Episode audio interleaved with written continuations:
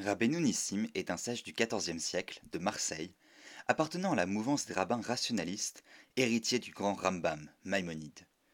Des chercheurs et des rabbins sont pris d'intérêt pour lui à nouveau au XXe siècle, car il semble avoir dans sa pensée posé les bases d'un système qu'on qualifierait de moderne. Avec parfois des positions radicales, c'est un personnage intéressant que je vous propose de découvrir chaque semaine à travers son commentaire sur la paracha. Je suis Mila Kerman et vous écoutez Parshayeka, Maasenissim. Nous sommes donc dans Bereshit, qui recèle selon Rabbeinu Nissim les secrets de la création. Rabbeinu Nissim étant un aristotélicien, je vais vous épargner beaucoup de ces 60 pages sur la métaphysique, mais j'ai sélectionné quelques idées qui me paraissaient intéressantes.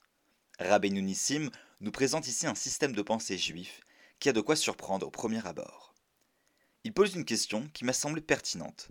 Pourquoi Dieu, lorsqu'il crée le monde, a besoin de le faire en deux temps? Il est écrit que Dieu parle d'abord, il dit que la lumière soit, et ensuite seulement la lumière fut. Mais par définition, il n'y a aucun écart temporel entre le moment où Dieu veut et le moment où Dieu crée. C'est une entité parfaite qui ne connaît pas de décalage entre volonté et action. Alors pourquoi la Torah nous donne-t-elle deux affirmations? Rabbeinu Nissim répond que Dieu a tout créé de manière intemporelle en une fois, et qu'ensuite seulement, le récit de la création de la Torah est une organisation de la création première, qui est intemporelle. Peut-être est-il possible de comprendre comme ça l'idée mystique que Dieu avait pris la Torah comme plan pour créer le monde. De manière immédiate, tout était déjà là avant de s'inscrire dans un ordre prédéfini. En potentiel, Dieu avait tout mis en place. Et ensuite seulement, il faut assigner des rôles aux entités créées. Et cela permet à Rabbeinu de résoudre un autre problème, les lois de la nature. S'il est possible de dire qu'elles sont toutes apparues en même temps, alors cela ne contredit pas un autre grand axiome des rationalistes, il nous dit qu'il n'y a eu qu'une seule création du monde, et qu'il n'y a plus de changement ensuite dans les règles de la nature. Dieu a donc tout créé en même temps, et la création s'est développée selon les lois que Dieu a mis en place, qui n'ont pas changé jusqu'à aujourd'hui. On utilise le mot rationaliste à tort à travers, mais c'est une doctrine exigeante qui nécessite justement une cohérence à toute épreuve. Rabbeinu Nissim pose donc la base avec Bereshit. Les lois de la nature ne changent pas. Comment donc comprendre la Torah et les miracles? Ça, vous le saurez dans les prochains épisodes. En soi, cette doctrine est fascinante. Elle pose comme base qu'il est possible d'être croyant, pratiquant, impliqué dans Torah et Mitzvah de tout son cœur, âme et moyens, sans devoir renoncer à sa faculté rationnelle, logique et scientifique. Beaucoup aujourd'hui veulent nous faire croire qu'il faut choisir.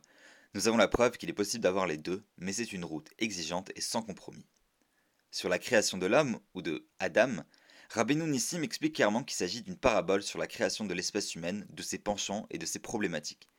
Il est d'abord écrit Ha Adam, c'est donc qu'on parle de l'espèce humaine au départ. Pas besoin donc du Midrash qui parle de l'Adam hermaphrodite à double face pour expliquer Zahar ou Nekeva Baraotam, mâle et femelle il les a créés. On parle ici de l'espèce humaine qui a été créée de manière générale avec des hommes et des femmes. Toute l'histoire d'Adam, qui suit, est donc une allégorie sur la nature humaine parlant de concepts philosophiques qu'il ne faut pas lire littéralement. Notons que cette approche a le mérite de pouvoir être compatible avec toutes les théories de l'évolution des différentes races humaines qui ont précédé les sapiens, etc., etc., car elle ne s'occupe pas de ces détails. La Torah est là pour nous donner la base et surtout le sens de notre existence.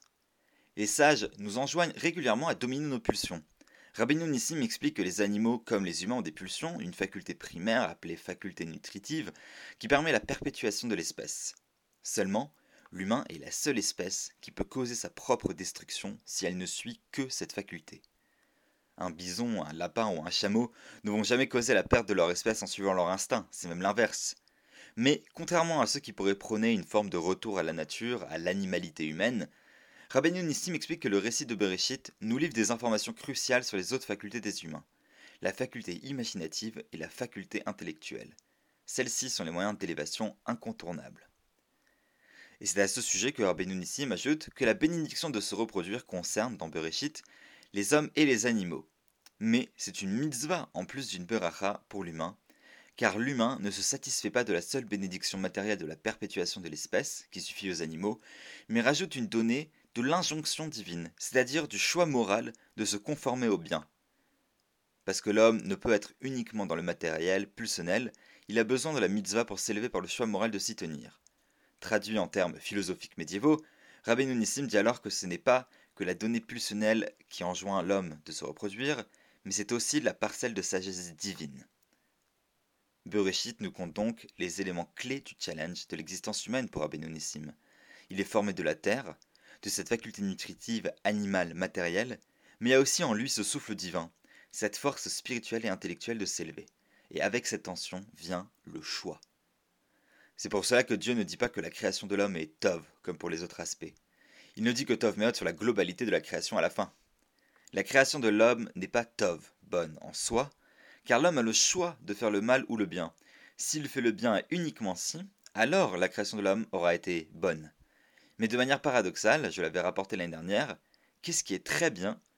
Le Midrash nous dit la mort. La mort, c'est ce manque, ce vide, cette absence qui existe en l'homme et qui fait qu'il n'est pas complet. C'est aussi ce vide qui le pousse à aller plus loin dans sa vie, dans son existence spirituelle. C'est pour cela que la mort, appartenant au domaine naturel et ayant des vertus philosophiques, est très bonne pour Abénonissim. Notre maître a donc posé ici les bases de sa philosophie, que nous allons explorer dans le prochain épisode. Un judaïsme qui est exigeant intellectuellement, rationnel, scientifique et engagé dans les mitzvot. Adam n'est pas un homme, c'est l'être humain, celui en chacun de nous qui doit faire des choix, se surpasser, combattre son mauvais penchant et utiliser son libre arbitre. En somme, c'est l'affaire de toute une vie.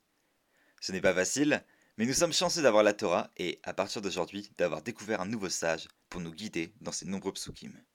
Shabbat Shalom et Good Shabbos.